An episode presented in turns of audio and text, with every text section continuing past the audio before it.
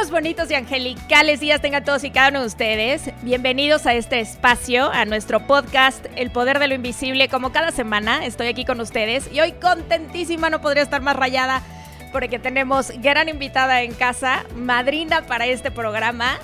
Y ahorita le voy a dar su presentación como se debe. Pero bueno, bienvenidos a este espacio que ya saben es el poder de lo invisible porque el amor es invisible, la amistad es invisible el mundo espiritual es invisible, la resiliencia es invisible. Todo no se ve, sin embargo, es indispensable en nuestra vida. Esta parte espiritual que no vemos, pero que está acompañándonos todos nuestros días. Así es que el día de hoy, gracias por venir por su dosis de buena vibra, por su dosis de vitaminas de la semana.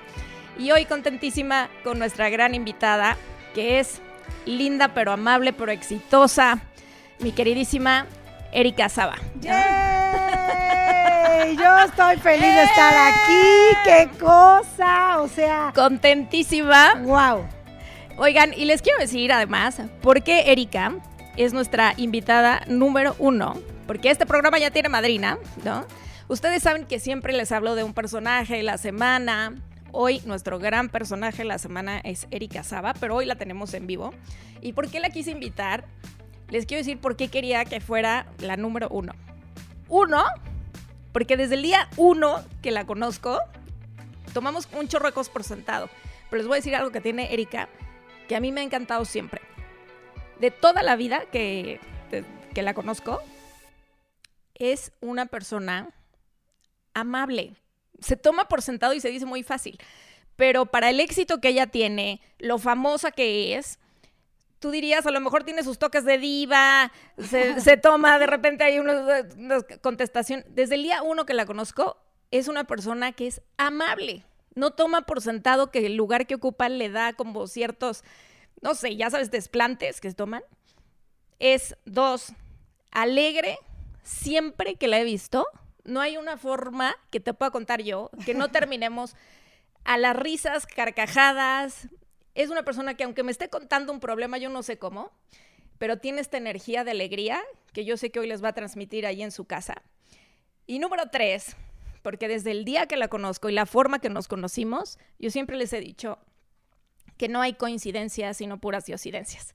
Así es que, ¿qué te parece si empezamos por ahí? Eri, bienvenida a este no, espacio. pues gracias por esa presentación. No, muchas gracias, muchas gracias. No, yo feliz de estar aquí contigo porque creo que Hoy voy a compartir muchas cosas que, la, gente, que la gente no sabe de mí, sin duda.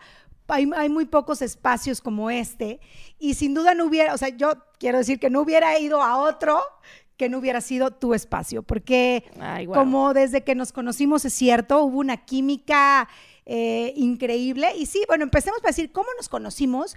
¿Se acuerdan que yo estaba en un programa en Unicable con los OV7, donde el productor era Jordi Rosado y Manolo?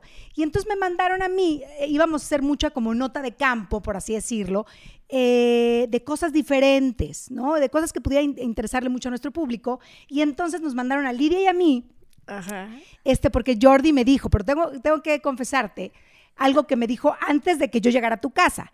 Me dice, Erika, quiero que vayas con una amiga mía que se llama Tania para que te haga eh, una lectura de tus ángeles y yo sé que te va a ayudar mucho eh, con la muerte de tus papás.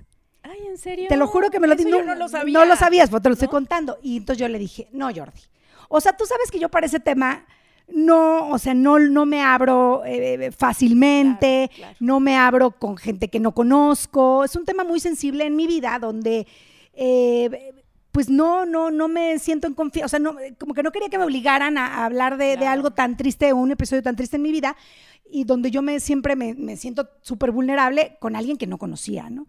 Y de repente me dice, bueno, tú ve y ahí a ver, ahí, a ver qué, se da, a ver qué sale. O sea, conozco a Tania, te conozco a ti, van a ser, bueno, este, van a ser mucha química. Y entonces dije, bueno, pues va, vamos. Y me dijo, y si no quieres hablar nada de tus papás ahí, pues no hablas, pero es algo que te va a servir a ti como a mi amiga, te lo recomiendo. Entonces ya fue como yo llegué a entrevistar a Tania. O sea, yo llego a entrevistar con Lidia por parte del programa de, Unicable que teníamos nosotros. Nosotros llegamos a hacerte una entrevista y acabamos con una sesión individual este, de lectura de, cartas de ángeles. Cada una, a ver qué mensaje le podían dar sus ángeles. Correcto. Y así nos conocimos. Esto fue hace, ¿qué te late? Más o menos, unos siete años. Siete años, más o menos. Más o menos, sí. y desde ahí quiero decirles, o sea, desde ese día no nos hemos soltado. O sea, de siete años para acá somos muy buenas amigas. Eh, de verdad, yo estoy, como tú dices, ahora creo que sin duda la vida nos puso en el camino porque hemos estado en las buenas y en las malas juntas. O sea, no nada más para, para reírnos y para compartir, sino también es alguien que te aprendo demasiado, eh, te escucho con atención, porque tengo tantas cosas que aprender de ti, porque hay muchas cosas que somos muy opuestas. claro. Que ahorita voy a mencionar la más importante. Oh my God. O sea, obviamente ustedes saben, Tania es la mujer más espiritual, este, de muchas, en todos los sentidos, y yo e, e, es mi talón de Aquiles. O sea, es mi talón de Aquiles. así que digas, hay algunas cosas donde, donde no, puede ser que podríamos chocar, pero no chocamos porque creo que más bien aprendemos la, la una de la otra, ¿no? Así es, porque yo le aprendo muchísimo también. Entonces, bueno, yo feliz de poder estar aquí para, para explayarme y contar cosas que a lo mejor hay gente que dice, híjole, yo también soy así y a mí también me pasa. ¿No? Y creo que escuchando el testimonio de otra persona dices, wow, pensé que era la única que me sentía así. Totalmente. Y ahora le pasan estas cosas. Exacto. Y además, ahorita que están, vamos a netear obviamente, que es lo que nos dedicamos a hacer, y ustedes saben que en este podcast yo les comparto de todas las cosas que me pasan y neteamos juntos. Yo te comparto, tú me compartes y todos mejoramos, ¿no? Pero ahorita que están neteando, que está empezando con esta confesión, yo también les tengo que decir algo. Yo, cuando Erika y Lidia llegan a entrevistarme, yo no sabía que los papás de Erika habían fallecido. Para los que no los conozcan y que nunca vieron ese capítulo, yo no sabía eso. Y a lo mejor piensan muchas personalidades que luego conozco que como su vida es pública, conocemos todo de su vida, ¿no? Que es algo así. Pero lo maravilloso, porque al final esto se trata del poder de lo invisible, hay que confesar también que bueno, primero pasó Lidia, acá mis ojos se fue a echar un cafecito primero abajo, tenía esta resistencia. Eh, y cuando pasa, qué bueno que yo no sabía eso, porque si me preguntan a mí con qué hubieras empezado con Erika, pero ni por aquí se me hubiera ocurrido empezar con un tema tan difícil como la muerte de tus papás. O sea, obviamente es algo que a mí me hubiera costado mucho trabajo si lo hubiera sabido. Entonces, desde ahí veo el poder de que los encuentros suceden en la mejor forma, en el tiempo perfecto y en las circunstancias perfectas. Porque cuando yo me siento con Erika y cuando le pregunto, ¿qué ángeles están con ella? ¿Qué mensaje tienen? La primer palabra que me llegó a mí fue papá. Y ok, porque papá, o sea, papá ángel de la guarda, mamá ángel de la guarda, su papá tomó la palabra primero que nada y te empieza a decir ciertas cosas que quisiera que les platicaras, porque hay mucha gente que no me cree y ella era escéptica. Sí, yo, yo tengo que confesar que obviamente cuando mueren mis padres, yo tenía 16 años, entonces obviamente para mí digo, obviamente nunca a ninguna edad, eh, tengas la edad que tengas, no deja de ser igual de duro la muerte de tus padres. Claro. Pero pues una edad temprana, como la que tenía yo, pues resultaba más confuso, más difícil y más difícil levantarte de, una terrible pérdida. Y entonces, obviamente, yo busqué muchísimas eh, alternativas y busqué mucha ayuda previa, que fue como, ay, que, que me lean, no, porque ese desprendimiento que tienes sin aviso, o sea, la muerte de mis padres fue un accidente de coche, o sea, no hubo una despedida, no era no una enfermedad, no fue, no fue algo a la que yo estuviera preparada, ¿no? Entonces, eh, cuando, cuando es una muerte así, de repente que, te arrancan así de los brazos de, de, los pilares de tu vida, pues busqué obviamente yo manera de, de poder como contactarme con ellos, ¿no? De repente me decían, ay, mira, este, esta lectura de café es buenísima, ahí te voy. Y bueno, y esta que es, es, medium, ahí te voy. Y bueno, ahora ve a Catemaco y entonces ahí hay un brujo que entonces, obviamente yo en esta búsqueda desesperada por despedirme de mis papás o saber qué pasó, ¿no? Por decirles mis últimas palabras, algo, pues yo tuve mucha búsqueda eh, eh, de, de, de, poder contactarlos. Y toda búsqueda fue absolutamente en vano, porque no, no encontré, encontré puro charlatán. Esa es la verdad de las cosas. Encontré puro charlatán y entonces obviamente mi fe, mi esperanza quedó por los suelos, porque dije, bueno, Erika, ¿qué estás haciendo? ¿Qué estás haciendo si tus papás ya se murieron, ya se fueron, ya están en el cielo, ya ya, se acabó, ciérralo. Y entonces me llevó a estar cerrada otra vez muchos años. Por eso cuando yo veo a Jordi, Jordi sabía esta historia, me dijo, Erika, por favor, ve con Tania porque te va a cambiar el panorama. Yo dije, no. Claro. O sea, no, ¿para qué? Yo ya cerré ese capítulo, yo ya cerré ese capítulo, ya mi duelo es mi duelo, yo misma voy a, a hacer mis cosas para salir adelante, ¿no? Yo sabré cómo hacerlo. Y entonces cuando nos conocimos tú y yo en esa sesión, cuando lo primero que mencionas es papá y me empiezas a dar algunos mensajes, me dices cosas que nadie sabía, que nadie sabía, porque para mí era muy eh, fácil pensar, como tú bien dijiste hace rato, pues el accidente fue público, todo el mundo sabía, todo el mundo supo cómo, por qué, a qué hora, qué pasó. Y entonces para mí era muy fácil decir, ah, ya se lo sabe, ¿no? Leyó la revista, vio el programa, pero tú me mencionaste puras cosas que nadie sabía más que yo. O sea, que nadie sabía más que yo. El, desde, la desde describirme la corporalidad de mi papá hasta decirme todo. O sea, me, describías una imagen desde el perro, cómo se movía mi perro, qué hacía mi perro, este, cómo me hablaba mi papá, cómo me decía mi papá. Eh, nada más a mí, así en cortito. O sea, me dijiste cosas que dije, Dios mío santo. Lo del bat, me acuerdo. Lo del bat, porque mi papá jugaba béisbol. Nadie sabía que jugaba béisbol, mi papá. O sea, era un hobby que tenía desde adolescente que nadie sabía. Bueno, me comentaste el bat, tiene un bat en su mano y yo, Dios mío santo. O sea, para mí fue muy fuerte porque hubo tus primeras líneas fue, ¿ok? Sí, sí lo está viendo y sí le están hablando. O sea, sí hay un mensaje que mis papás, mi papá en ese momento quiere mandarme con Tania. Entonces, en ese preciso momento decidí abrirme contigo. En ese momento decidí abrirme y saber que lo que estaba pasando era completamente real. Wow. Y y ese momento yo lo recuerdo, es más, ahorita lo cuentas y te lo agradezco porque yo creo que igual eh, que a mí eh, me conmueve mucho y yo creo que a muchos de ellos porque les da esperanza, ¿sabes? Eh, nos da esperanza de que sí existe, ¿no? A todos nos han pasado a lo mejor tipo de cosas, pero no nos abrimos realmente. Y yo siempre le digo a, la gente que va a mis cursos que yo puedo llegar hasta donde ustedes me dejan.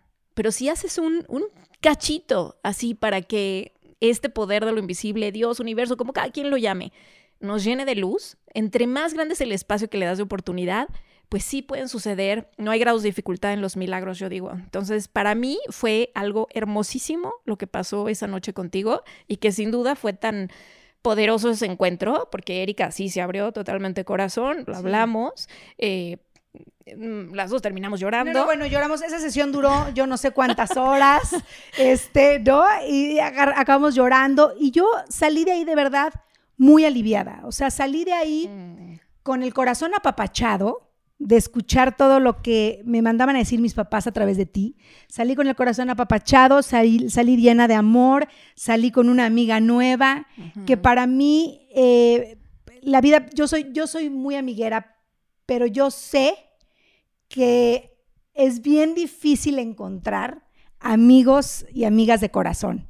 Y yo desde ese momento supe que íbamos a ser amigas. Sí, hicimos clic de inmediato. una conexión increíble. Entonces dije, wow, tengo una persona nueva en mi vida y aparte me voy con el corazón apapachado con tantos mensajes de amor que me mandaron mis papás y, de, y, esos mensajes me dejaron como muy tranquila, como que me dieron, me diste respuestas a preguntas y a cuestionamientos que uno se hace cuando pierde a un ser querido.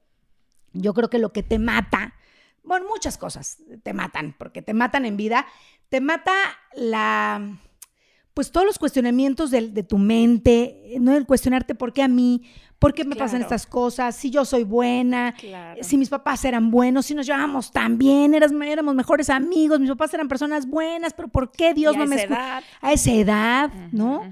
Este, tantas cosas. Yo tengo dos hermanas más chicas. Yo decía, pero ¿por qué? Si yo rezaba todos los días con mis papás, oye, Diosito, cuídanos, o sea, ¿por qué? Entonces, el por qué y, el, y en ese momento tienes una ruptura, bueno, en mi caso, yo creo que cada pérdida en cada persona es muy distinta cuando pierdes un ser querido. En mi caso fue una ruptura total y absoluta con Dios y con la fe. O sea, en ese momento yo dije, Dios no existe, claro. Eh, la justicia divina no existe, eso de que el que le va bien, bien le va y el que obra mal, mal le va, no existe. Y entonces me cambió toda mi perspectiva con la que, con la que había crecido y nacido. Y entonces dije, ok, me siento ahora sin fe, yo no creo en nada más que en lo palpable, en lo terrenal. Y entonces por eso ahí está la razón por la cual soy una persona pues tan dura en ese aspecto. O sea, te podría decir que tampoco soy poco espiritual, soy poco, soy una mujer que no tiene pues mucha fe en lo intangible. Y mira qué irónico, porque este podcast es justamente de lo invisible. Y entonces, pero yo quiero explicar por qué, porque soy una mujer que en efecto creo que los, los pilares de, la vida del ser humano sí son el amor, sí son las cosas que mencionaste al principio del podcast, pero a mí me ha costado mucho trabajo eh, creerlo, desarrollarlo, confiar en lo intangible, porque soy una mujer que de a partir de esa pérdida pues me dediqué a trabajar, y si yo trabajaba tenía dinero, si no trabajaba no tenía dinero. Claro. No, y aparte, qué bueno, perdón que te interrumpa tantito, pero qué bueno que estés explicando todo eso, porque miren de qué manera llegó la medicina para ella. De una manera con, hablando de eso. Sí. O sea, podríamos haber hablado de 700 cosas más, oye, ¿cómo hago más dinero? ¿Qué me dicen mis ángeles de este negocio? Lo que sea. Pero fue con eso, ¿no? Y como dices tú, te dejaron en paz, regresaste al amor, la medicina que necesitabas, además, para sentir, porque yo les voy a decir algo, ella dice que es poco espiritual. No hay tal cosa como una persona no espiritual, porque todos ponen su fe en algo. La ponen en el dinero, la ponen en el trabajo, la ponen en... Todos están poniendo su fe en algo, en una medicina. Pero tenía que llegarle de esa manera para que ella supiera, porque es... Erika es... O sea, la amas. O sea, no, no hay forma de no. O sea, te atrapa. Eh, es, es, es la verdad. Entonces, para que supiera que podía tener una nueva amiga, que podía tener una amiga de las que no escogería, a lo mejor espiritual, ¿no? Y que además te viniera a traer ese regalo a tu vida. Yo te pregunto, Erika, con esto, ¿crees que es lo más difícil que te ha tocado vivir hasta el día de hoy? Sin duda. Sin duda. Sin duda, y creo que va a ser lo más difícil que me va a tocar en toda mi vida. Sin duda. Sin duda, porque también, eh, a ver, obviamente las, las pérdidas para mí son de las cosas más fuertes. La pérdida de un, ser querido, pues se me hace de lo más fuerte que te puede tocar en la vida. Y la pérdida de tus papás, cuando estás chiquita, con dos hermanas más chiquitas, me parece que fue un golpe durísimo.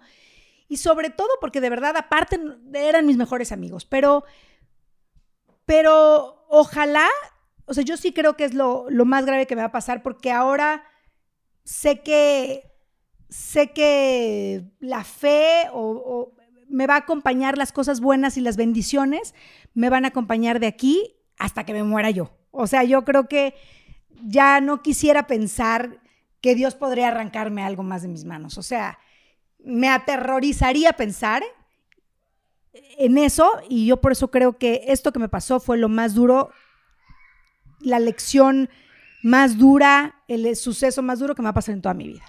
Ok, y hablando de eso, porque no, todos te conocen, pero lo que ven por la pantalla es a lo mejor una chava que, bueno, tiene muchísimo éxito, pero canta, pero tiene más éxito, pero entonces aparte le encanta la ropa, pero aparte se ve increíble, pero aparte puede hacer ejercicio y solo vemos eso en la pantalla y yo siempre les digo, no vemos lo que hay detrás, no vemos todo el trabajo que cuesta, no vemos toda la disciplina que cuesta y no vemos en este caso Tú imagínate una chavita de 16 años, ¿no? Que le pasa esto.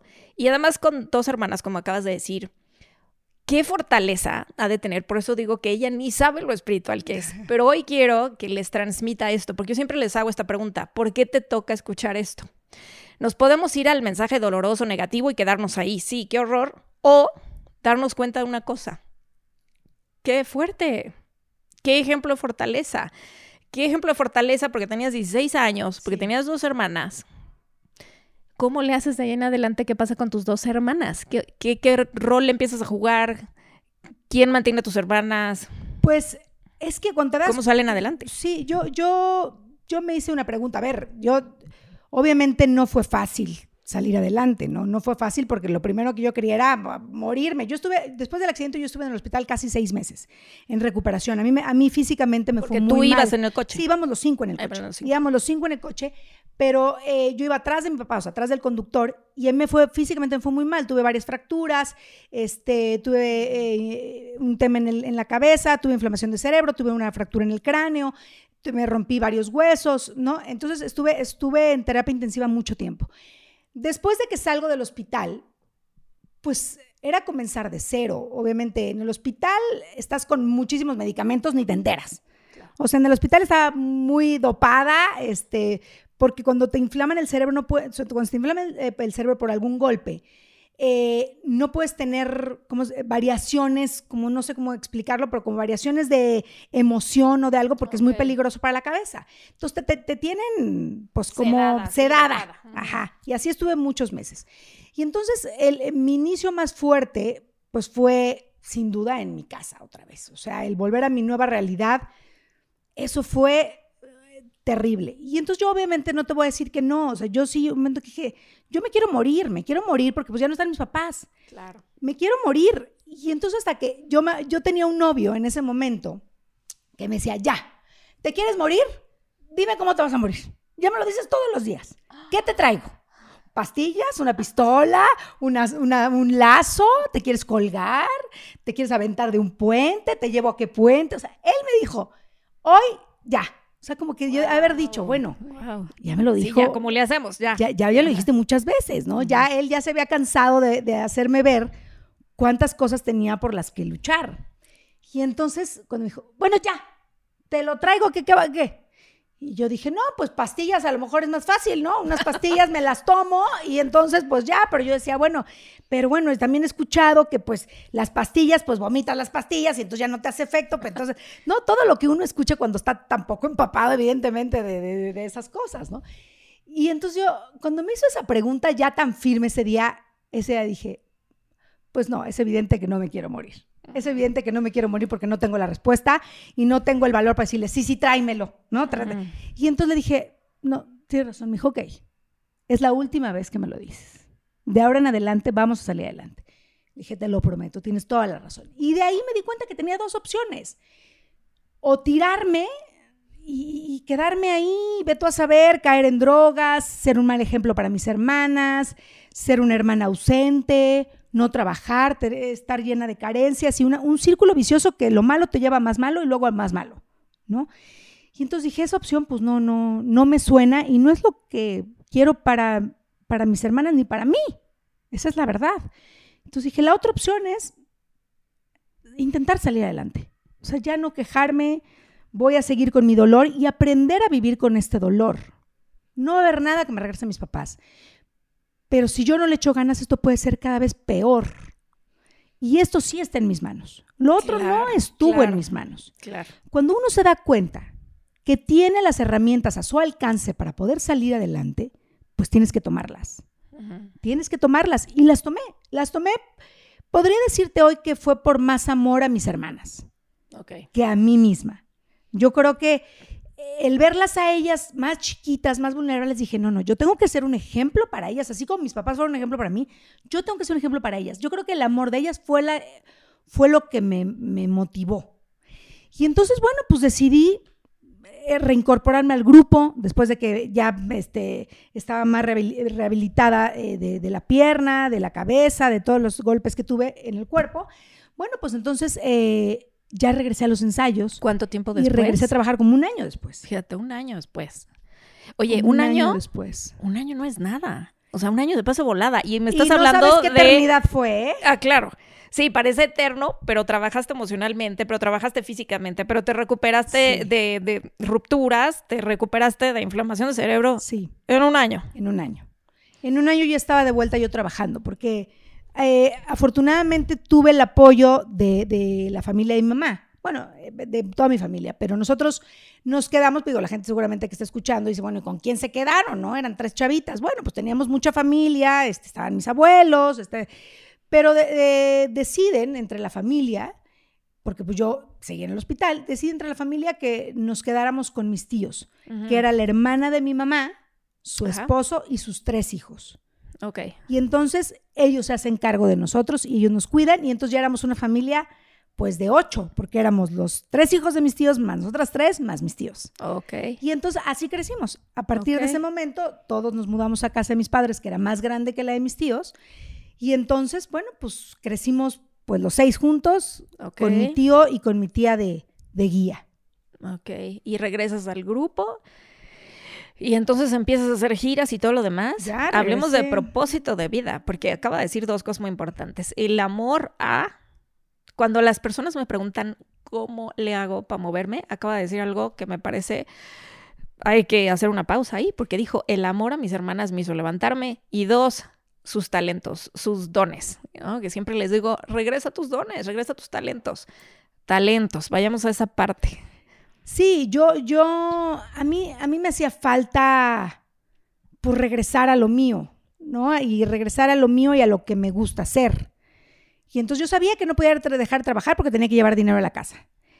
Y tenía que ser suficiente, pues, para todos los gastos, porque aparte mi papá ayudaba a la familia de mi papá y mi mamá ayudaba a sus papás. Y entonces dije, ok, tengo que seguir manteniendo, bueno, no manteniendo, eh, ayudando económicamente, tengo que ayudar a mis abuelos y aparte, pues, a mis hermanas y Mm. escuelas y todo, que es muy caro y son muchos Wow. gastos.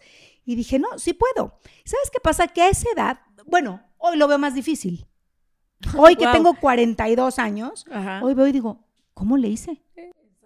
Hoy lo veo y digo, ¿cómo hice yo para llevar dinero a la casa, para que alcanzara, para las escuelas, para los doctores, para los viajes, para mantener a mis abuelos? ¿Cómo le hacía? No sé. La verdad es que hoy lo veo y digo, pues trabajando. Claro. Tra- Pero con, con dos cosas, además. Tu misión de vida estaba sucediendo en ese momento, que ya saben que hablo mucho de misión de vida. O sea, te enfocaste en tus talentos, que Sí. es, que además tengo que decirles, porque el otro día la vieron en mi cumpleaños, que estábamos, terminamos cantando juntas ahí en el karaoke.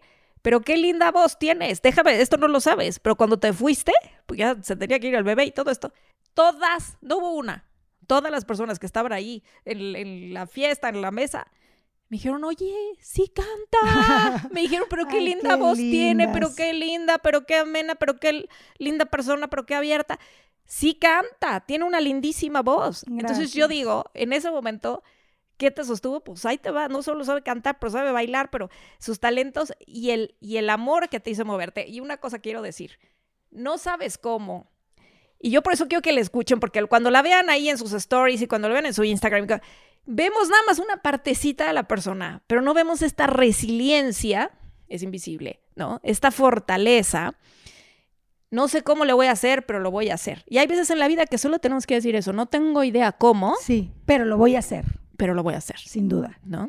Sin duda, por muy difícil que parezca una situación, y yo creo que la gente que nos escucha y que nos ve ha de decir, bueno, para ella fue muy fácil, Exacto. porque ella era artista, Exacto. ¿no? Y ganaba bien, Exacto. porque los artistas, pues todo el mundo piensa que ganamos muy bien, unos sí, otros no, a veces sí, a veces no, pero bueno, a lo que refiero es de que, y sí creo que para mí, pues sí, sí tuve una situación privilegiada, porque sí, porque ya tenía un trabajo, al cual nada más regresé. Y eso que me pagaban en, en la onda vaselina en aquel momento, sí me alcanzaba para, para todos mis gastos. O sea, sí fui muy afortunada, sí fui muy bendecida. Pero también creo que cuando hubo un, hubo un tiempo que el grupo se acabó, hubo un grupo donde ya no había ese ingreso de, de OV7, pues también yo, yo me hice mi propio camino. O sea, también cuando no la he tenido fácil, he salido adelante. Y creo que esa es la vida de todos. A veces la tienes más Exacto. fácil y a veces la tienes más difícil. ¿Cómo te hiciste tu propio camino? Pues yo busqué trabajo, o sea, dije, ok, cuando se acabó el grupo dije, ¿y ahora qué voy a hacer? Pues si ya no está el grupo y no pude ni siquiera terminar mi carrera porque me quedé a dos semestres de terminar mi carrera porque no pude, porque con el grupo ya era mucha gira y entonces ya no acabé mi carrera. Entonces, ¿cómo, cómo encontrar un trabajo, ¿no? Que, que, que pueda yo seguir pagando todo lo que estoy pagando. Y entonces lo primero que hice, la verdad, fue eh, eh, cortar esos gastos que, que son parte de una comodidad, de, de un lujo y de una seguridad ficticia que te da. De repente, cuando todos llegamos a tener un poquito de más dinero, estamos acostumbrados a de repente a comprarnos Pues el cinturón caro, la bolsa cara, este, eh, tontamente, ¿no? Bueno, yo creo que todo se vale, de, todo aprendes, pero lo que me refiero es que yo, en cuanto acabé el grupo, este, que yo había, que había trabajado 15 años sin parar, 15 años sin parar, pues tenía mi, mi, dinerito, obviamente, pues tenía gente que me ayudaba, tenía una persona de servicio de planta en la casa, tenía un chofer que me ayudaba a, en lo que a mí me dejaba en el aeropuerto, pues obviamente regresaba por mis hermanas a la escuela y llevaba a mis hermanas a no sé dónde y estaba pendiente del doctor y luego iba por mí al aeropuerto y me llevaba a los ensayos y luego a los conciertos y de regreso. Era una persona que me ayudaba mucho en mi vida a que las cosas funcionaran cuando yo no estaba. Porque aparte mi tía, mi tía no manejaba, entonces yo dije, no, pues yo tengo que dejar a alguien con coche, al chofer, para que cualquier cosa que se ofrezca en la casa. Y entonces, bueno, lo primero que hice cuando me dijeron el grupo se acaba, dije, pues voy a cortar esos gastos. Ok. Que pues son lujos, son comodidades y pues, pues no. Que aparte ahí me encanta otro tema, que quiero hablar de la personalidad de Erika, que otra vez, mm, otra vez, decimos, hay una chava guapa que es artista, todo se le da fácil. Y yo quiero que las personas que nos están viendo ahorita, que no la tienen fácil, ¿no? O que creen que no la tienen fácil, ¿qué consejo les darías? Porque no solo le hiciste caso a tus talentos, al amor, sino que aparte sacaste una parte de empresaria. Y desde muy jovencita, o sea, cortar gastos, meter, ¿dónde le hago? ¿Cómo? Sí. ¿Qué le podrías decir a la gente que también quiere iniciar su propio negocio, que no sabe por dónde? ¿Qué, le dirías tú de tu experiencia? Porque tienes mucha experiencia como empresaria también. Sí, yo, yo he sido bien movida toda mi vida porque pues, por la misma necesidad de, pues, de tener ese ingreso económico, pues me hizo ser muy movida. Y también por mi tranquilidad. Yo decía, bueno, yo quiero estar tranquila de que mis hermanas pues tengan escuela, tengan casa, tengan techo, puedan este, de repente darse algún viaje, lo que sea, eh, médicos.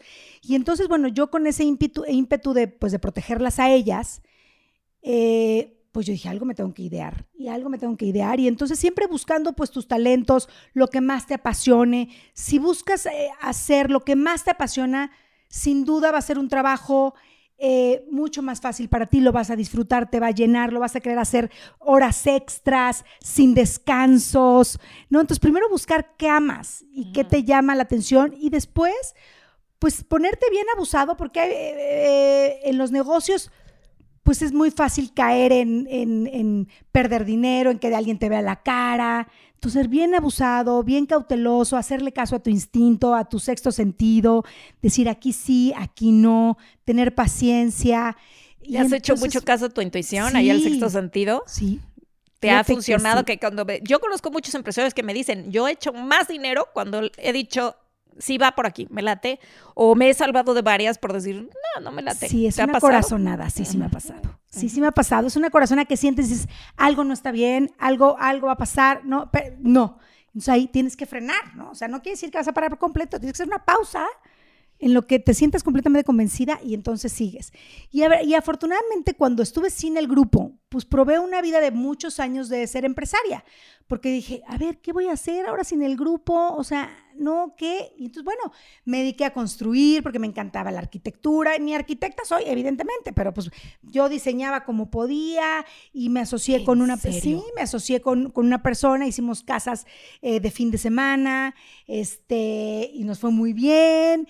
Y luego puse otro negocio. O sea, la verdad es que siempre le he buscado, no en todo te va bien, evidentemente. O sea, yo creo que todo es prueba y error, pero pues es, es eh, irle buscando. Y ahorita, bueno, pues ya tengo otras, ahorita que estoy en pausa con el grupo, yo siempre supe que el medio artístico era muy volátil. O sea, un día eres muy famoso y tienes mucho dinero y al otro día nadie te pela y no tienes ni un centavo, ¿no? Y entonces yo dije, a ver, algo tengo que hacer para quitarme esa angustia de que si un día sí me quedo sin trabajo, este, ¿qué voy a hacer?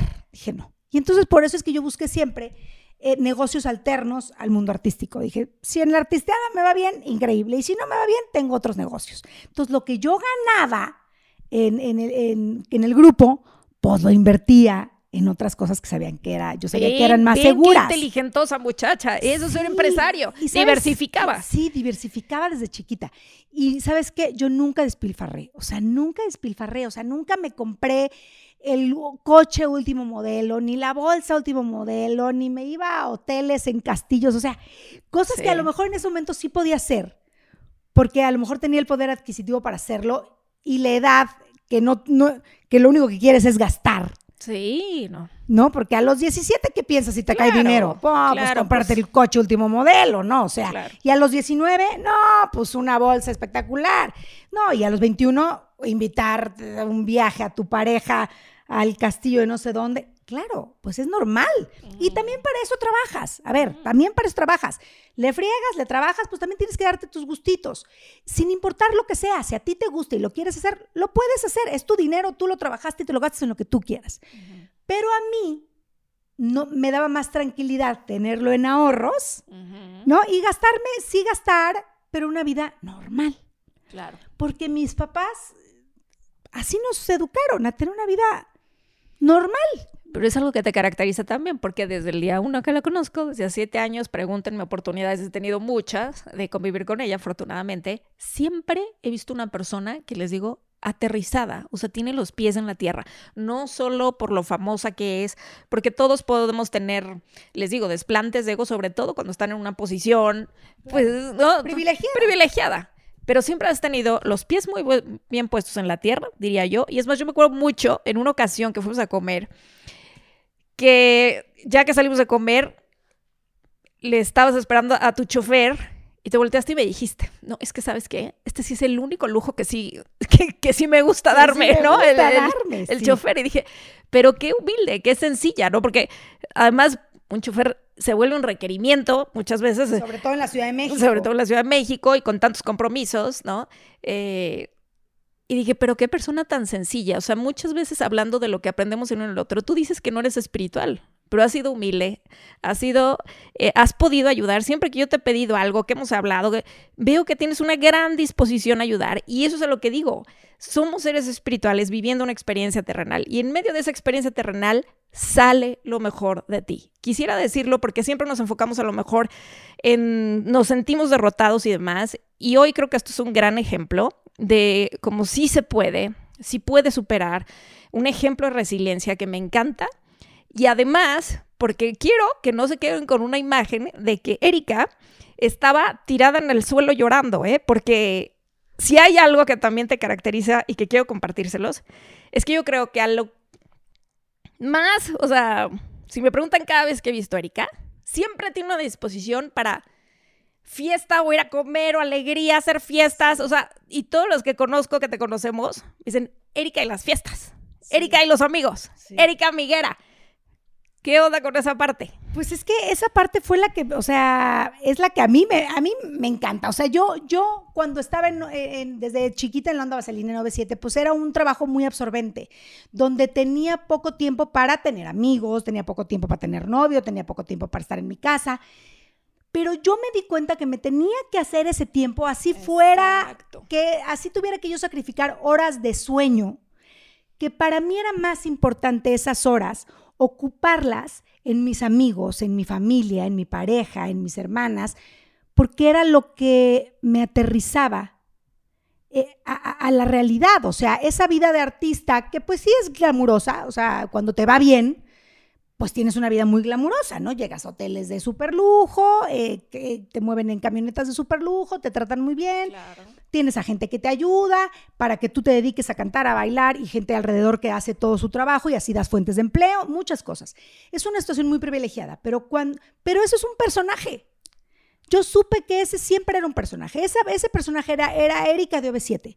Erika Saba Tenía que lavar los trastes el lunes, tenía que ir a la universidad el martes, el viernes tenía que agarrar el tren ligero porque no circulaba mi coche y entonces tenía que irme en tren ligero los viernes con mis rotafolios a, exponer este, en mi clase. Y esa era Erika Saba, la que se juntaba en la tarde, no con los amigos artistas, en, restaurantes fancies, ¿no? O sea, era la que se juntaba con los amigos de la cuadra, a andar en bicicleta, a meterse escondidas a un cementerio en la noche. O sea, esa era mi vida. Y esa era mi vida la que me gustaba vivir. Y esa era la vida que yo quería para mí también. O sea, yo tenía muy claro cuál era mi trabajo y cuál era lo que me llenaba mi corazón.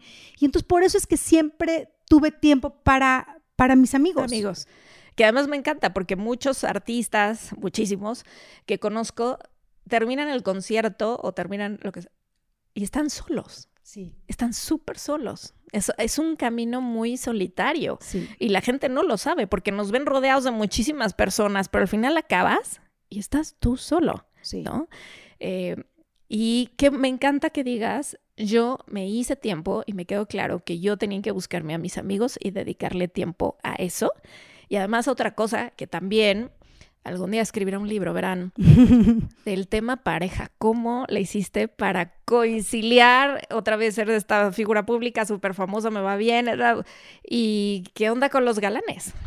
Pues la verdad, yo desde, desde chica, o sea, sí dije, sí me quiero casar, eh, me quiero casar, quiero tener un hijo, pero más que el hijo, yo me quería casar, o sea, quería encontrar al hombre de mi vida. Eso era, era lo que más claro tenía. Lo del hijo dije, pues quién sabe. O sea, a ver cómo, a ver cómo se da. Puede llegar, puede, puede llegar, puede no, no.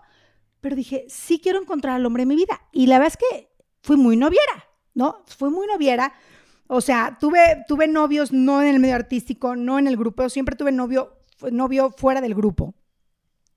Y me encantaba porque de alguna manera me sacaba de ese mundo de artistas. O sea, era lo mismo, era pues, juntarme con gente normal, que hacía cosas normales y que iba a comer a cosas a lugares normales.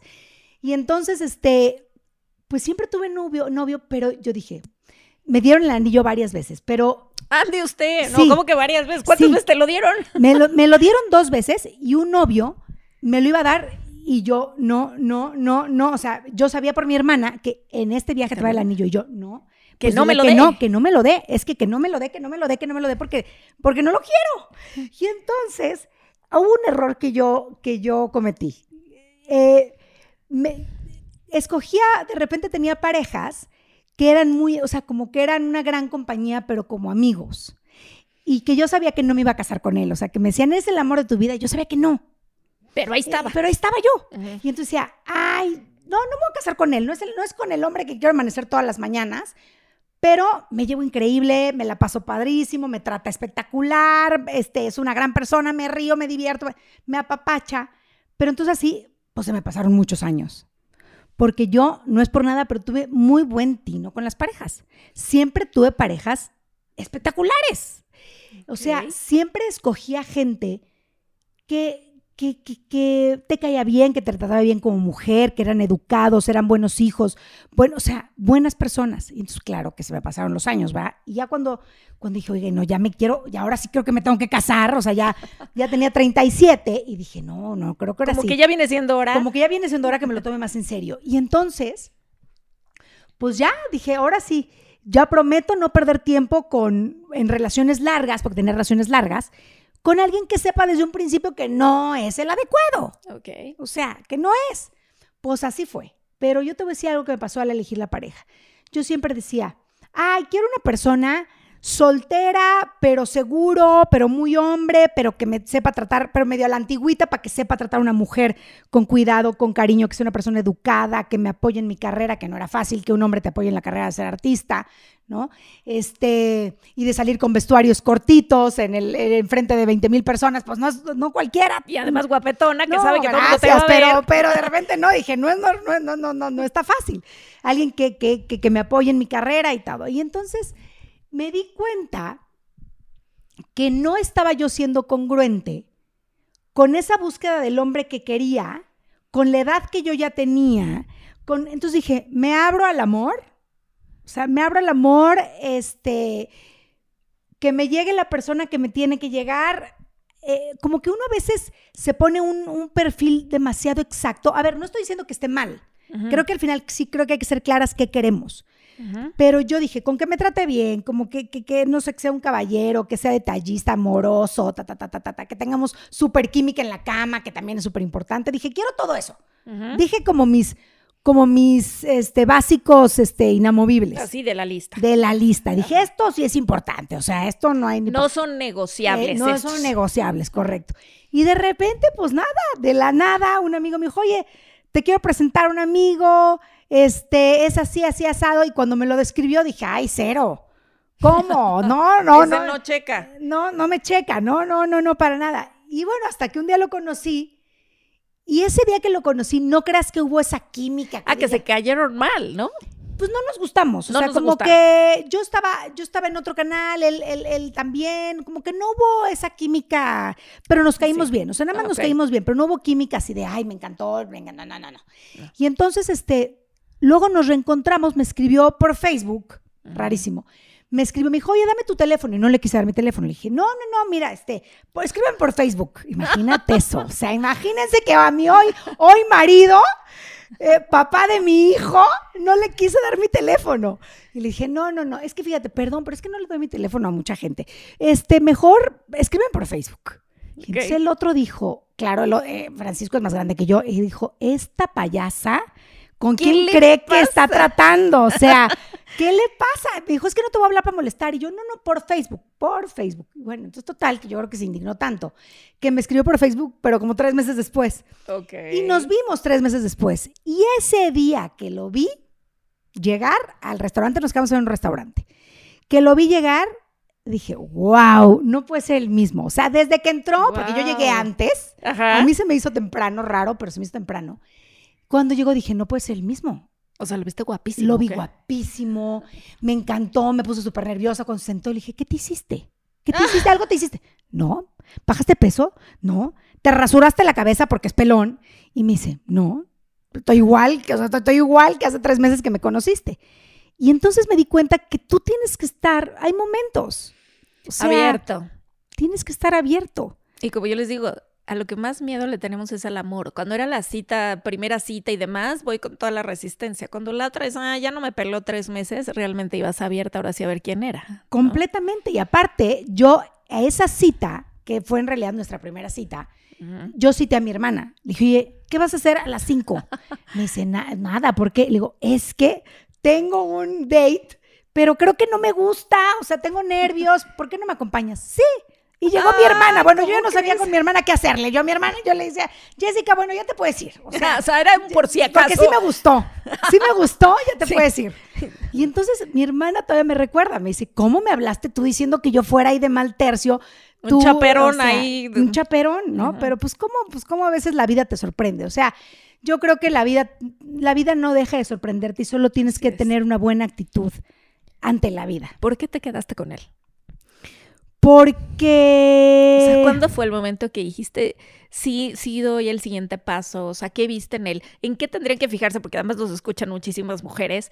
Y hay cosas que yo les digo que es muy chistoso, que cosas que no deberían de ser negociables, esas las negocian y hay otras que no son tan importantes como ay que sea guapo que tenga este que sea más alto que yo, que no sé qué, esas sí son importantes, cuando esas serían las más, las menos, importantes. las menos importantes. ¿Cuáles fueron las que sí son muy importantes para ti y dijiste, este sí es? Yo creo que cuando me han preguntado cómo supiste que es el amor de tu vida y qué consejo darías, yo creo que conocerte a ti misma, o sea, ¿en qué sentido? Tú tienes que saber perfectamente qué te gusta y qué no te gusta de un hombre. O sea, en el momento que tú sepas qué es negociable y qué no es negociable, ya tienes un rumbo fijo. O sea, si sabes, este cuate es alcohólico, ¿no? Este trata mal a las mujeres y me gritó y no me abre la puerta. O sea, tú ya tienes que saber qué te gusta y qué no te gusta. Entonces, una vez sabiendo eso, tienes que ser congruente con lo que buscas que con lo que tú aceptas. Tú no puedes decir quiero respeto y tener un tipo que te grita. O que usa el sarcasmo, que te invalida, que... O que no te apoyo, que no saque lo mejor de ti. Exacto. O sea, una persona que se pelean mucho este, desde un principio, que te hace sentir mal, porque eso se siente en el corazón. O sea, cuando dicen, me duele el pecho de tristeza, sí duele. Duele literal, es un dolor Que, que duele de que alguien te lastimó. Cuando ese dolor lo sientes, no es normal. Exacto, no es normal. La persona que te ama no te lastima aplausos. Entonces, me parece que eso, eso a veces las mujeres no, pues por miedo a quedarse solas o no encontrar el verdadero amor, aguantan, porque somos bastante aguantadoras, ¿no? Y aguantamos y aguantamos y nos hacemos coco wash, bueno, va a cambiar, bueno, fue un arranque, ay, bueno, estaba borracho, ah, bueno, estaba con sus amigos. No, no, no, no, no. No hay justificación. Eso es inadmitible. Quien lastima tu corazón no se lo merece. Así, de fácil. No hay más. Y camina. Salte de ahí. ¿no? Porque hay mucho, me escriben mucho de eso, ¿no? O sea, ¿cómo sé si es el bueno? ¿Cómo sé si aguantarlo? ¿Cómo sé si no estoy exagerando? Conócete y sé y aprende muy bien qué es lo que no está negociable. O sea, quién te lastima no es el dueño de tu corazón. Totalmente. Y habrá gente que a lo mejor para ti una pareja eh, es bien importante que, no, algunas cosas, para mí a lo mejor son otras, pero la base me parece que es que tú, eh, que, nunca te hagan sentir triste ni con el corazón así lastimado, porque eso sí, hay, algo que está mal, claramente. Y es muy fácil darse cuenta. Es que no me doy cuenta. No, no, sí se da cuenta, porque uno siente que le duele. Ahí es cuando te das cuenta. Y duele horrible. Y duele horrible y lloras y entonces te quedas angustiada cuando se va porque no confías en él, porque ya te puso el cuerno y no me habla y entonces no, no, no. Y afecta todo alrededor en tu vida. O sea, si eso está mal, afecta todo alrededor en tu vida si eso está mal. Pero bueno, afortunadamente, y ya con este consejo, este muchachón llegó para quedarse. Sí. Es un tipazo y decides dar el siguiente paso, donde viene además otro tema que me interesa muchísimo, porque mujeres exitosas, mujeres que se dedicaron a trabajar, a chambearle, y pareciera que la maternidad viene a una edad que es, ay, Chin, se me pasó también como la edad de tener hijos. Exacto, así como yo soñé en casarme hacia los 25 y no me di cuenta cuando cumplí 37 y, y, se me pasó la vida eh, sin darme cuenta, este, pues así me pasó en la maternidad. Yo decido casarme, o sea, yo tenía bien claro, dije, yo no me voy a casar hasta que no encuentre el hombre en mi vida, o sea, punto se acabó, así no me case. O me case a los 70, no me importa. Yo dije, no me caso antes, eso sí.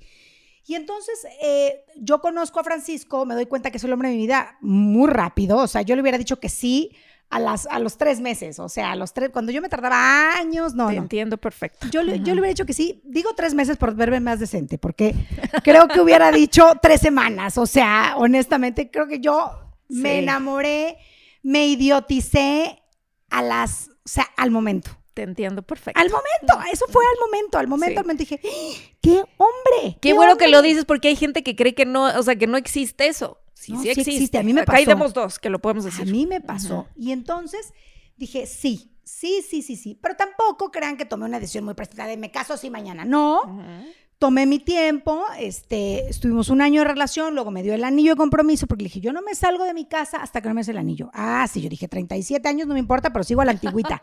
O sea, a la antigüita. Entonces me dio el anillo, dijo, bueno, ándale, ya para que esta niña salga de su casa. Y entonces, este, a los 37 me da el anillo, nos vamos a vivir un año juntos antes, porque dije, nunca he vivido con un hombre. A los 37 años yo no he vivido nunca con un hombre porque había vivido siempre con mis hermanas.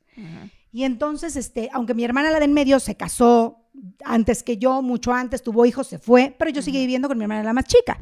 Y entonces dije, nunca he vivido con un hombre, yo no sé si eso es para mí. Y entonces decidí vivir un año con él. Y ya después de que pasó el año dije, esto me encantó, esto es lo mío, este hombre es el mío y no lo dejo ir. Entonces nos casamos. Y una vez que nos casamos, ya me dice, bueno, ¿y quieres tener hijos? Dije, bueno, vamos a ver, vamos a ver, vamos a ver, no me urge. No me di cuenta, o sea, no me urgía porque yo estaba viviendo mi matrimonio tal cual lo había soñado. O sea, viajar, disfrutar a, este hombre, ¿no? Que me trataba tan bien y que sacaba lo mejor de mí. Yo decía, wow, soy mejor persona con él que sin él. Qué lindo. Y entonces yo estaba feliz así. Yo dije, ahorita la fórmula, ¿para qué le muevo? Si él y yo estamos perfectos. Pero luego me topo con un problema, pues que ya no está en tus manos. O sea, dije, bueno, yo quiero ser mamá después. Pues, ¿cuál después? Cuando digo, ok, vamos a un doctor, vamos a un ginecólogo a ver cómo estoy para ser mamá. Yo tenía ya 39 y me dice el doctor, Erika, pues ya estás un poco tarde. Y yo, ¿cómo tarde? Si yo como sano, hago mucho deporte, vivo una vida feliz, apenas encontré al hombre de mi vida. No, no puedo estar tarde. Claro, ¿cómo en, la, en la vida, ¿cómo nos dicen que ya estamos tarde? Claro, pues si no hay edad, ¿no? Que además otra vez viene este tema de que en las mujeres, por eso quiero hablar de este tema, nos pasa algo como muy curioso, porque cuando pareciera nuestra edad más productiva para trabajar, para que puede ser los 30 o demás, estamos chambeando y luego nos dicen que ya vamos tarde. Exacto. Entonces, de entrada ya hay un balde de agua fría porque un día llegas con un ginecólogo y te dice, ya estás tarde. Entonces, como que entonces, ¿qué? Tenía que haber hecho esto acá, pero entonces no me desarrollo, entonces no crezco profesionalmente. A ti te dijeron, llegas tarde, ¿y qué hiciste? ¿Qué pasó? Que hoy sabemos que existe Emiliano, muy lindo, pero... Porque a los 35 años, porque nadie te explica, exacto, como mujer, que a partir de los 35 tu calidad de los óvulos empieza a decaer y que no depende de esa calidad, no depende de la vida o el estilo de vida que lleves. No importa si diario comiste brócoli, si diario corriste 10 kilómetros, es tu edad biológica. Los óvulos a partir de los 35 años, lleves la vida que lleves, se van para abajo, empiezan a caer. Claro que obviamente si llevaste una vida sana, pues eh, obviamente la calidad es mejor. A lo que me refiero es, a partir de la, edad biológica, el reloj biológico, pues ese no se mueve. No lo mueven tus hábitos. Y entonces a los 35, ¡pum!, empieza a caer eh, la calidad y me dicen, Erika, tú tienes que embarazarte ya, antes de los 40 porque si no va a ser más problema para ti. Y entonces me vengo, me, me, veo presionada un poquito por tomar una decisión de tengo que ser mamá ya porque si no después no voy a poder. Qué estrés. Y entonces fue mucha presión. Sí. Y me dijo Francisco, a ver, o sea, tranquila, este, eh, piensa qué quieres hacer. Y le digo, ¿qué, qué, vamos a hacer? Él ya tenía dos hijos, él era divorciado y de, tenía, de su primer matrimonio tenía dos hijos ya grandes, ya adolescentes, de 21, de, bueno, en ese momento tenían 16 y 14. Pero este, me decía, y le digo, ¿qué piensas? Me dijo, mira, yo creo que tú tienes que ser madre. O sea, me decía, tú tienes toda, o sea, tú te vas a morir con un hijo, o sea, tú, tú tienes que conocer el amor de ser madre. Qué, qué maravilla que te haya apoyado así. Otra vez ahí puedes darte cuenta. Porque podría haber dicho, yo ya tengo dos. Claro. Dos adolescentes. Qué flojera volver a cambiar pañales con dos en la universidad. Pero pensó en ti y dijo, tú vas a ser muy feliz. Pensó en mí. Exacto. Pensó en mí antes que en él. Y eso hace la persona que te ama. Claro, porque cualquiera diría, oye, no, yo ya tengo dos adolescentes, ya, yo ya cerré. Párale. Ya cerré este, la fábrica, Ya me conociste así, yo ya tengo dos hijos claro. y entonces fue el que me dijo, Erika, tienes que ser mamá. Y yo, pues sí, sí, siempre soñé con un hijo, pero no así de rápido. Pues sí, pero ahorita pues tienes la edad ya en contra. Y entonces, bueno, pues ya empecé tratamientos, este, empecé tratamientos de fertilidad, empecé con in vitros y fue un tema durísimo porque fueron dos años de estar intentando inyecciones, estudios, fue difícil, tuve pérdidas, pegaba, los perdía, eh, fue muy doloroso, lloré mucho. Este, fue un tratamiento bien difícil porque eran puras, este, te inyectan muchas hormonas y entonces eh, fue un tratamiento súper duro, eh, emocionalmente muy duro, pero yo tenía la mejor compañía que era mi marido, que él me lo hizo infinitamente eh, más amigable el proceso y el camino. Y entonces, bueno, él me, apapachaba mucho, me decía, vas a ver que va a llegar, va a llegar, va a llegar. Y era que algo que yo me preguntaba, decía, bueno, ¿cuántos años lo voy a intentar? ¿Cómo saber? Yo creo que eso nos lo preguntamos mucho todo el tiempo y a ti te han de preguntar mucho eso. ¿Cómo saber cuando tienes que entender las señales de la vida que no es para ti? Y cuándo saber que tienes que luchar para que sea para ti. Entonces yo decía, a ver, es muy confuso. Claro, le sigo, no le sigo. Le lucho para ser mamá porque es lo que quiero, o, la vida me está diciendo que no es para mí, que ya no le siga intentando. era mi mayor incógnita, porque decía, si se trata de aguantar, yo aguanto. No me importa. ¿Cuántos piquetes? Yo creo que me habría inyectado más de 1100, más de 1200 inyecciones. Hablando de fortalezas, otro ejemplo resiliencia y me dice que no es espiritual, porque creemos que ser espiritual es ser religioso u otra cosa, pero es un ejemplo. es cierto, Ligamos mucho el ser espiritual con, ser religioso. Y esto es lo que yo le llamo ser espiritual. Soy un ser espiritual que te está dando un ejemplo, que te está dando un testimonio en tu vida. Y entonces cuando ella me dice, podríamos no tener muchas cosas en común, y yo digo, pero ¿de qué habla? O sea, porque este tipo de cosas claro que yo también las vivo y poder platicarlas con alguien y en medio de eso que estaba viviendo, yo también tengo que decir, tenía la mejor actitud. O sea, Erika es una de las personas que conozco, afirmo y lo digo aquí en cámaras, es de las personas que mejor actitud tiene ante la vida. Porque otra vez, me hablabas de estoy en el tratamiento, estoy en esto, no funcionó, no funcionó, no funcionó, no funcionó. Que lo curioso es, bueno, que, que, lo conozco muy de cerca ese proceso, porque yo también lo viví pero tenías una actitud ante la vida y siempre he visto que tienes una actitud, no te rendiste. Y el resultado de no rendirte fue... Tener a Emiliano, a mi güerejo precioso de año y medio en mi casa, que es el amor de mi vida y la luz de mis ojos. Pero sí, o sea, yo no me rendí. Yo dije, a ver, si se trata de aguantar, yo le sigo. Porque de piquetes y dolor, aguanto. Exacto. Aguanto, aguanto, aguanto. Y entonces, Pues sí, perseguí mi sueño, nuestro sueño de tener un hijo con Francisco. Este, tenemos un hijo hermoso, sano. Oye, pero aparte, ¿en qué temporada llegó también? Sí. Porque cuando ya todos queríamos abrazar al, niño, ¿no? Estar ahí en el hospital. Nos cae la pandemia. Nos cae la pandemia y ahora resulta ser que no podemos ni, ni ir al hospital. Y ahí viene otro ejemplo, porque yo les digo, cuando les hablo de misión de vida, siempre les he dicho, vean lo que se repite tema, tema, que por eso les hablo tanto en misión de vida. Ya saben que viene este, este tema, por cierto, esta masterclass que voy a dar. Misión de vida. Aquí ves cumplirse misión de vida. Otra vez cuando dice ella, ya no me pasa, no me va a pasar nada más difícil que eso. ¿Qué pasa cuando quedas embarazada, cuando vas a dar a luz? Este tema que otra vez tiene que ver con la fortaleza. Sí, gracias, Armando, que si pueden ir al tenecaran.com, diagonal, misión de vida, si quieren saber más de este tema, de esta clase que voy a dar de misión de vida. ¿Qué pasa cuando vas a dar a luz y todo este tema? Yo me voy a dar a luz. El, tratamiento corrió bien una vez que pegaron los embriones. Digo los embriones porque normalmente cuando es un in vitro te ponen dos o más embriones. Entonces por eso es que vemos tanto embarazo múltiple cuando son tratamientos de fertilidad. En mi caso, eh, sí hubo varias veces que me pegaron dos. En este caso me pusieron dos embriones eh, y solo pegó Emiliano. Al mes, al mes solo quedó uno el cual se desarrolló el más fuerte, o sea, siempre queda el más fuerte, y el que está genéticamente más sano, y es el que se queda, ¿no? Y entonces, bueno, eh, los nueve meses estuvieron muy bien, la verdad es que fue un embarazo bueno, yo todavía trabajaba, tenía, aunque era un embarazo de alto riesgo, yo todavía di conciertos, panzona, di conciertos, porque era parte del, de mi sueño.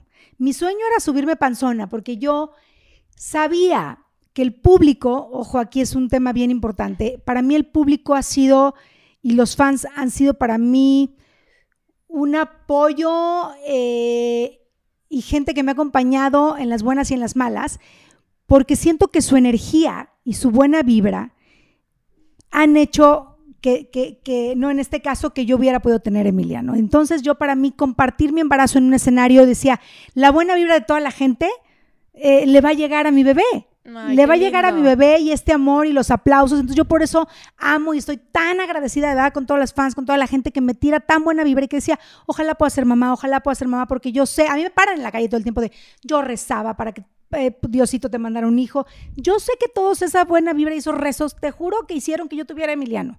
O mm. sea, el amor de mi pareja y el amor de la gente sin duda hicieron que hoy, hoy, hoy soy mamá y de verdad siempre voy a estar agradecida con que tuve esta oportunidad. Porque, porque ahí a la hora del, del, embarazo no te fue fácil. Otra vez podría, es una oportunidad para rendirte y, en, y, a lo mejor muchos de ustedes no saben, pero no estuvo nada fácil el momento tampoco de dar a luz, que algo que, ¿cómo se llama esto?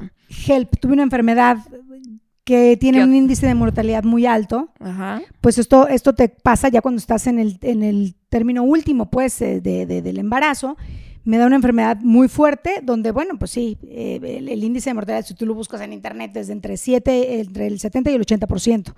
Es muy alto, porque es una, es una enfermedad silenciosa que avanza, que avanza muy rápido y cuando te das cuenta ya es muy tarde. No te das cuenta. Y yo afortunadamente, pues bueno. ¿Cuál fue el síntoma que no? dolores de cabeza y comezón en el cuerpo. Comezón. Puede parecer, y luego no le hacen caso porque nada más es un dolor de cabeza que no se me quita. Sí. Pero lo bueno es que si fuiste al hospital. Fui al hospital gracias a que Francisco me dijo, vamos al hospital. Porque yo, a ver, yo le dije, Francisco, yo tuve dolores de cabeza, tuve todo el embarazo. O sea, con tanta hormona que me inyectaban, dolor de cabeza ya era lo de menos, ¿no?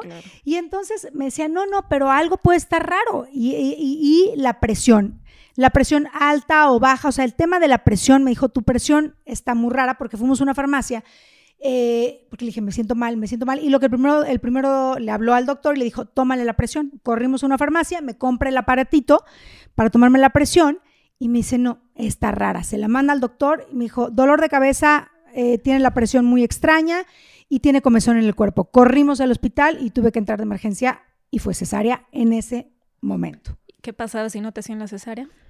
Pues si mueres, mueres tú, muere el bebé.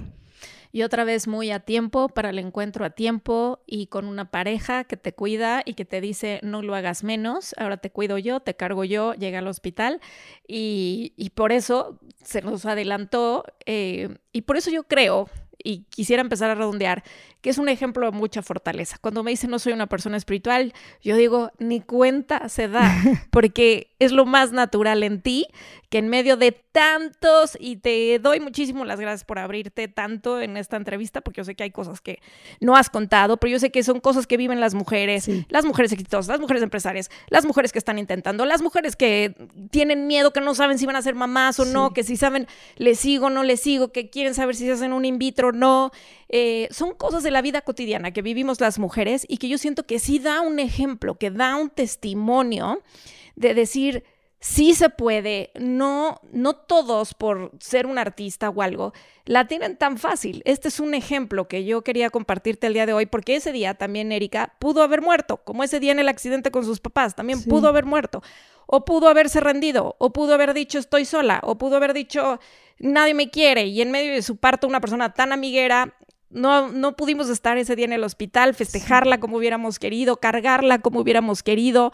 Eh, alguien que se lo merece mucho, pero de nuevo regresa al mundo y dice, hey, aquí estoy. Y esto no me va a tirar, esto no me hace sentir menos y sigue con la mejor actitud que pudiéramos ver en una persona. Por eso yo sí digo, eres una persona que nos da un ejemplo súper espiritual de resiliencia, eres un ejemplo de resiliencia, eres un ejemplo de buena actitud, eres un ejemplo de amistad, porque no importa que no hubiéramos podido a lo mejor estar para ti en la forma que queríamos, regresas y nos compartes lo mejor de ti, nos compartes al fruto del amor. Sí, sí, eh, y yo te agradezco muchísimo por eso, porque sé que muchas mujeres hoy más que nunca se pueden identificar contigo, no solo por el, las bolsas que nos enseñas en un unboxing, no solo porque tienes una vida de película, sino porque conocemos esta parte espiritual de Erika y de cómo no la has tenido fácil y sin embargo siempre te vemos sonreír. Gracias, Tianiush. Pues es cierto, la verdad es que, yo creo que me he levantado de estas, de estas caídas cuando no las he tenido fáciles. No, no, ha tenido nada que ver lo que como artista tienes alrededor, sino como lo que has construido como ser humano, que es la amistad, el amor de tu familia, el amor de tus amigos. Por eso yo, cuando me dicen, ¿cómo has hecho para salir adelante? Pues está rodeada de amor y tú decides quién te rodea.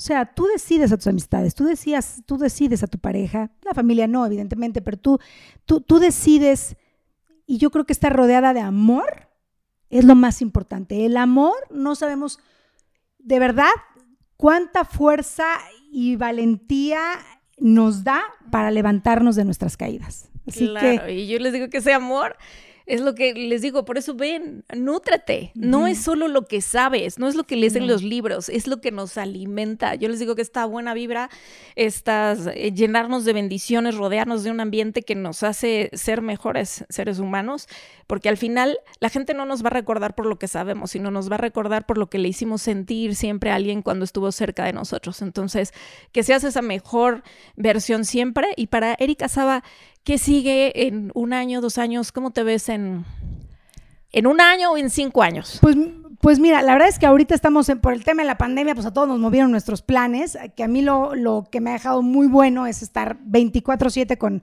con mi hijo y con mi esposo en mi casa. Este, aunque bueno, pues siempre, siempre estoy haciendo cosas y haciendo negocios. Y entonces, bueno, pues ahorita estamos en pausa de la gira, sin duda regresar eh, con 9-7 a esta gira, los 30 años que dejamos en pausa, pues es, mi sueño. No sabemos cuándo se va a dar todavía por, por, esto que seguimos viviendo aún. Entonces no tenemos la fecha exacta cuando, cuando vaya a suceder esto, pero a la par, pues obviamente yo sigo viviendo mis sueños como persona, mis sueños como mujer productiva e independiente. Y entonces, bueno, pues me asocié en un restaurante, ahora eh, voy, a, voy a abrir un restaurante. Muy padre, muy padre. Pues ya como en un, ya, ya, ya debe estar abierto ya la próxima semana. O sea, ya pronto van a saber. Y también lanzo mi línea de ropa, este, que se llama Hi Darling, que la verdad es un sueño para mí. Sí, es un sueño para mí y es dedicada esta línea de ropa a toda la gente que me sigue y que siempre me chule. Me dice, ay, pero qué padre, ¿y dónde lo compraste? Y yo quiero que se me vea así, pero no me animo. O sea, así. Es una línea de ropa pensada para una mujer que quiere sentirse segura, quiere sentirse bonita. Eh, que la chulen, ¿no? O sea, yo, yo, yo creo que es una línea dedicada a, una mujer que quiere salirse un poquito de zona de confort, pero siempre para sacar como lo mejor de ella, ¿no? Entonces, bueno. Y qué mejor que viniendo de ti, que siempre saca lo mejor. Así es que, bueno, ya veremos ese lanzamiento. Sí. Y además, güerita linda, te puedo decir algo que ahora sí que me están soplando tus ángeles, algo que a lo mejor no has considerado como, como otra fuente de negocio, porque claro que los ángeles nos pueden decir, siempre nos quieren dar abundancia. El universo dice, eres abundante, eres, siempre les digo, la abundancia es nuestro estado natural de ser. Si no estás viendo abundancia, es que lo estás bloqueando. Pero ahí te va. ¿Quieres que te diga una? Sí, dímelo, dímelo. Misión de vida tiene que ver con lo más natural en nosotros y generalmente le buscamos algo que nos da más trabajo, a veces para creernos merecedores de, de recibir esos ingresos y demás. Pero el talento primordial, algo súper lindo que fue dado a ti, fue tu voz. Y es Arcángel Gabriel que me lo dice. Tu voz tiene magia. Tu voz tiene encanto. Además, acompañado de esta forma de ser que tienes. Entonces me dicen que tú también puedes ayudar a desarrollar los talentos de otro dando clases de canto.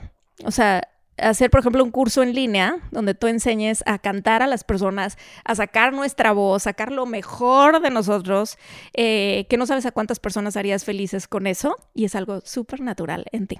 Ay, Dios, pues mira, ya tengo, ya me vas a dejar pensando. Oye, ya ves que cuando me dijiste, pensé que es decir, a lo mejor dar conferencias de lo que dijiste, tu voz, dije ayudar, dije, ¿conferencias será? Mira, clases de canto, pues voy a, voy a darle una pensada porque yo no sé, yo no sé dar clases de canto, o sea, es cosa de porque lo dicen, a ver, a veces uno lo hace y no sabe cómo, ¿no? Pero lo sabes. Lo, lo, sabes hacer, lo tienes toda una vida, ¿no? Y, y sabes más de lo que tú crees, yo creo.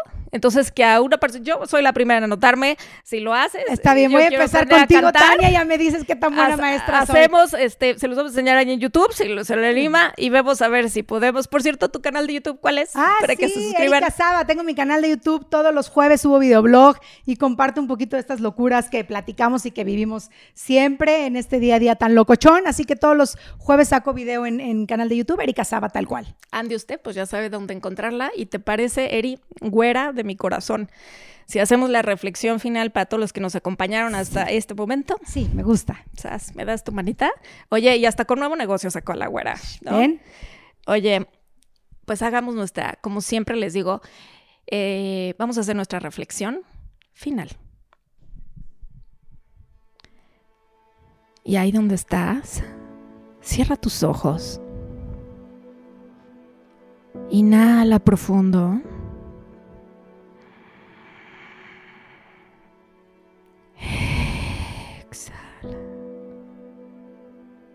Inhala. Y deja que el poder de lo invisible, este amor que va más allá de todos nuestros planes, este amor perfecto, que va más allá de todo lo que un día te imaginaste, te encuentre el día de hoy.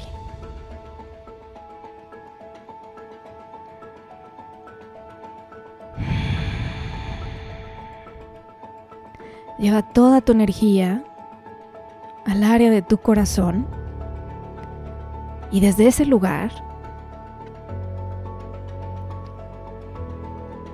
ve lo que hoy te quisieron decir. Te dijeron, la vida no siempre es lo que planeamos, pero sí es el mejor instrumento para sacar lo mejor de nosotros y al mismo tiempo ayudar a otros. Tu vida es el mejor ejemplo que tienes para los demás. Te dijeron, hace tu vida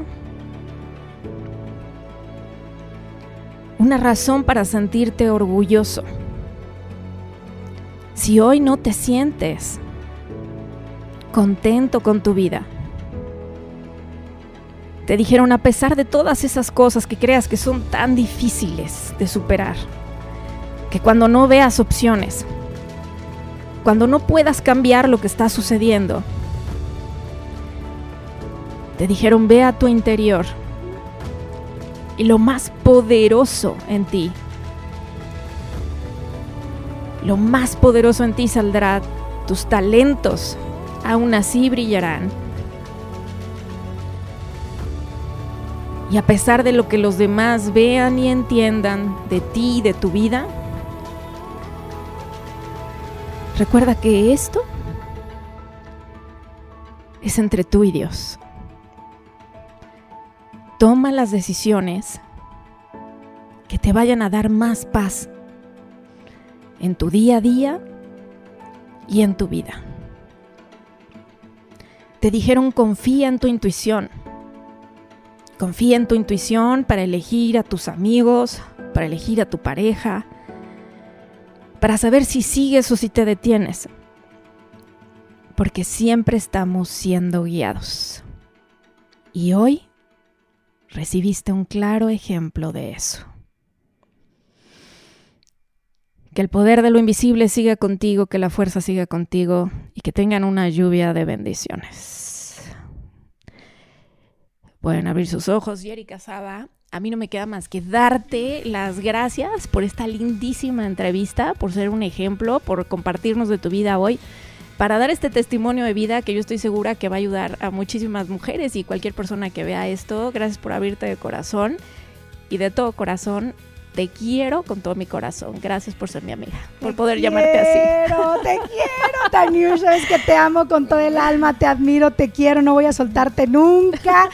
no me importa, así nos vamos a ir, agarradas de la mano. La gente que nada más nos está escuchando, estamos agarradas de la mano, así no te voy a soltar. Gracias por ser mi amiga, gracias por acompañarme en estos años desde que nos conocimos y estar tan pendiente de mí y apapacharme cuando más lo he necesitado. Gracias por tu amistad y gracias a toda la gente que escuchó este programa. Ojalá que pues este, estas cosas que yo les platiqué de mi vida, que muchas no sabían, nunca había platicado muchas cosas. gracias. Y pues ojalá que les sirva y que se sientan identificados, que saber que la actitud ante la vida y el amor son primordiales para poder seguir adelante. Eso es Erika Saba. Muchísimas gracias. Los quiero. Bye. Ay, Qué lindo.